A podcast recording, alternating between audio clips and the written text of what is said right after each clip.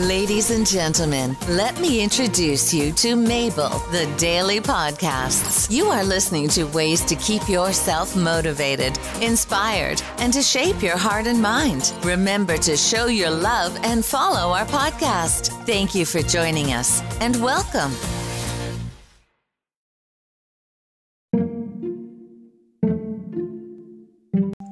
An introduction to the ABCs of REBT Rational Emotive Behavior Therapy.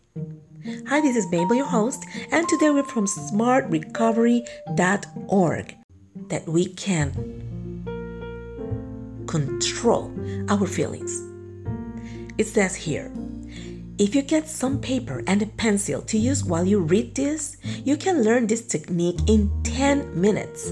The ABCs are an exercise from REBT, which is a form of cognitive therapy that is simple enough and effective enough to be used by anybody, and it works. You can learn to do this straight out of a book or of the computer screen. We use it to examine the beliefs we have or the thinking we are doing, as some of this may be causing us problems.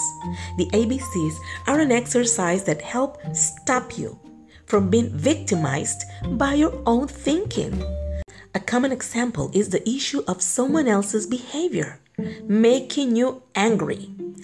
This is a very common way of expressing something, and we hear it often. But in fact, it distorts the situation it attempts to describe. Listen what happened to me a couple of hours ago. I was planning to buy a laptop, and this guy was telling me before coming to my house, Are you sure? Did you read the specifications? Are you really sure you want this laptop? I was like, What's going on? Something is wrong with this laptop, and I'm not seeing it. Why? Why he's saying this, all these things? And I asked my daughter. She's um, studying computer science. While I was trying the laptop, the cursor was not moving. Yep, not moving. I think the pad was not working well.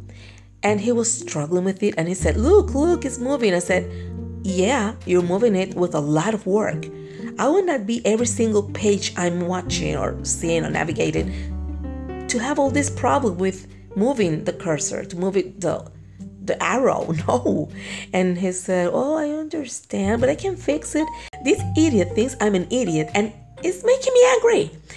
So, this that I'm learning today with you guys really helps me a lot. It says here, a more accurate description of someone making me angry is to say that you feel angry about their behavior. They are not making you anything. They are simply behaving in a way that you're getting angry about. You notice their behavior and then become angry.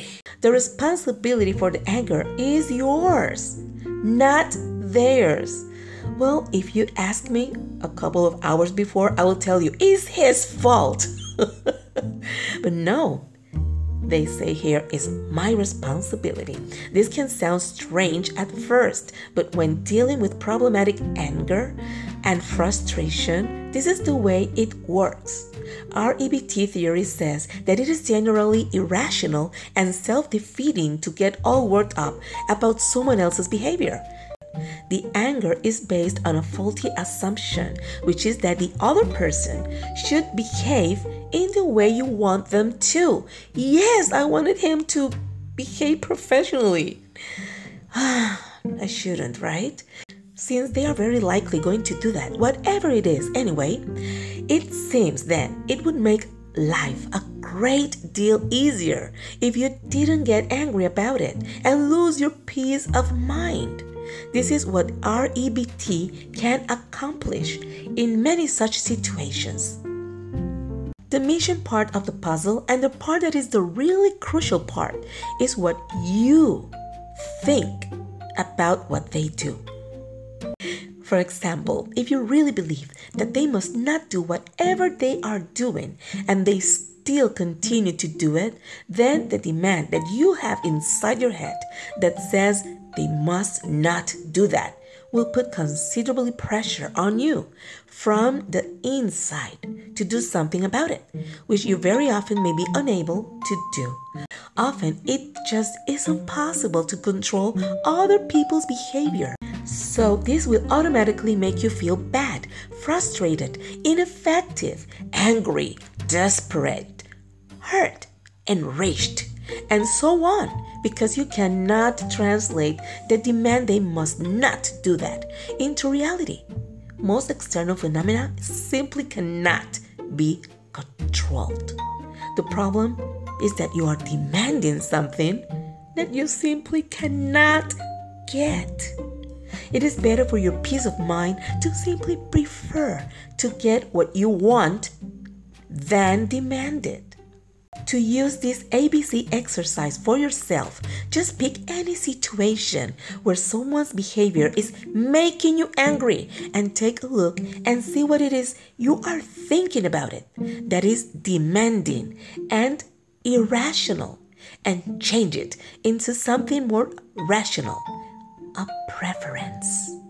Okay let me try it. Um i actually preferred that the idiot that was trying to steal from me. Am I doing it right? okay, mm, again, let me try again. I rather prefer that the person who wanted to sell me the laptop was selling me a laptop without, without any problems. It is irrational to demand that people behave in the exact way you want them to. Here is an example using drunken people making a lot of noise late at night as they pass by outside where I live. Letter E Effective new thinking. Drunk people do make noise. It's what they're good at. it's like a natural talent for them. I will choose not to upset myself about this. And you can do this on many situations that bother you and reclaim your peace of mind. Just look for the demand and turn it into a preference. Here's another one. A. Activating situation. I tried to do something and failed. B. Irrational belief. I must always be successful. C. Consequences of believing that. I feel bad, depressed. Letter D. Dispute the irrational belief. Where is it written in stone that I must always be successful? Letter E. Effective new thinking to replace B. I would prefer always to be successful, but let's be realistic. That isn't very likely, is it? So when I'm not successful, I don't need to make myself feel bad. That's it. That is how to do ABCs. Well, actually, it's A, B, C, D, E.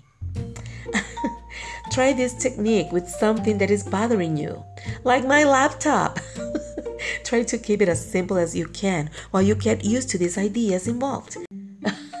Try to find some activating situations and also the B's and consequences of your own and do this exercise with them. Often it's easier to start with the C, the consequences of the A and B, and work back to see what they were.